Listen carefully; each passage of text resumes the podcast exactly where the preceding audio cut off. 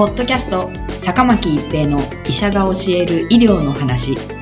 この番組は大学病院の内科医であり医学博士である坂巻が疾患や予防医療といった医療に関してお話しする番組ですそれでは今回の番組をお楽しみください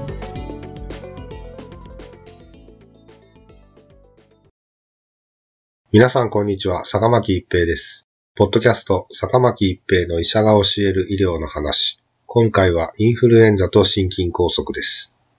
呼吸器感染症をきっかけとして急性心筋梗塞が起こる可能性は以前から指摘されていました。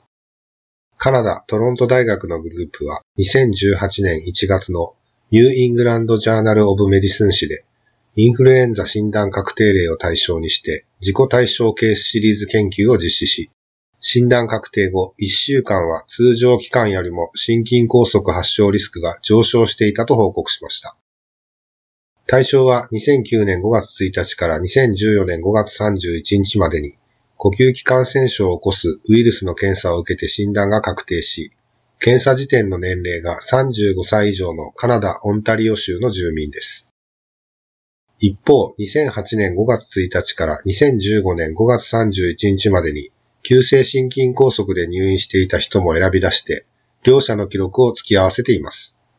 その上でインフルエンザの診断確定から7日間をリスク期間とし、検査前の52週間と検査後の51週間をコントロール期間として、急性心筋梗塞の発症率を比較しています。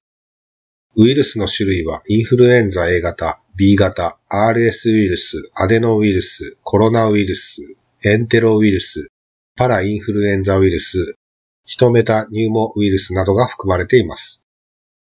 追跡期間中に14万8307回のインフルエンザ検査が行われ、19,729件、13%で陽性判定が出ていました。陽性と判定された患者のうちの332人が、検査の1年前から1年後までに急性心筋梗塞による入院を計364回経験していました。332人の年齢の中央値は77歳、48%が女性で、24%が心筋梗塞による入院歴を持っていました。多くが心血管疾患の危険因子を保有していました。例えば49%が糖尿病、38%が脂質異常症、85%が高血圧症などです。インフルエンザ予防接種を受けていたのは31%で、インフルエンザ陽性者の82%は A 型に感染していました。急性心筋梗塞による入院のうちの20件はリスク期間に発生しており、344件はコントロール期間に発生していました。1週間あたりの入院率はリスク期間が20件、コントロール期間は3.3件でした。コントロール期間と比較したリスク期間の発症率比は6.05でした。